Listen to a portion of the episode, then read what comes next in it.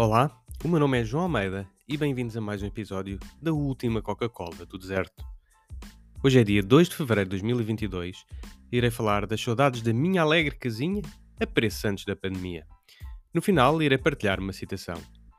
Antes de ir diretamente ao assunto, não te esqueças de seguir o podcast, subscrever o canal e partilhares com os teus amigos. Espero que gostes.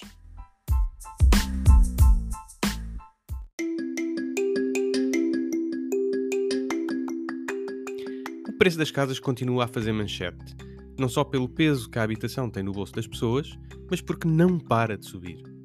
A subida dos valores no terceiro trimestre de 2021 em algumas zonas do país ultrapassa os 18%, sendo uma consequência de haver menor oferta de casas do que procura, aliada à escalada do preço dos materiais de construção e mão de obra a que temos assistido desde o início da pandemia.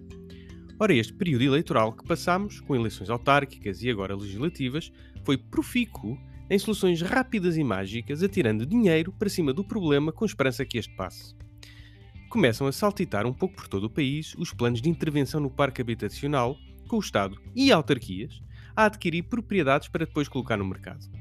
Ora, se alguém pensa que o Estado tem capacidade para de repente inundar o mercado com casas, a pergunta que se faz é: mas vai pagar com o dinheiro de quem?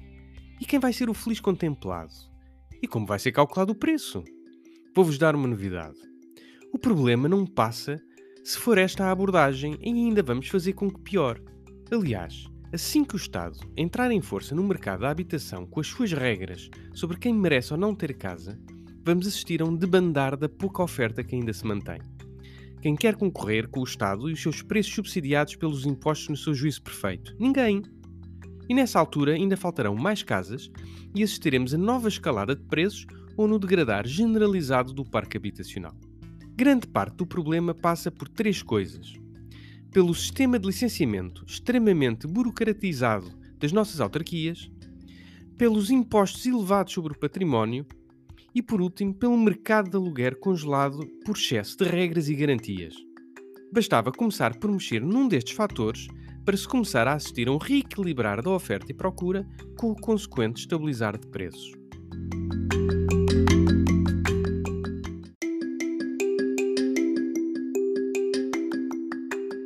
Deixo agora com esta afirmação de Tácito. Quando se dissipa o património com loucuras, procura-se restaurá-lo com culpas.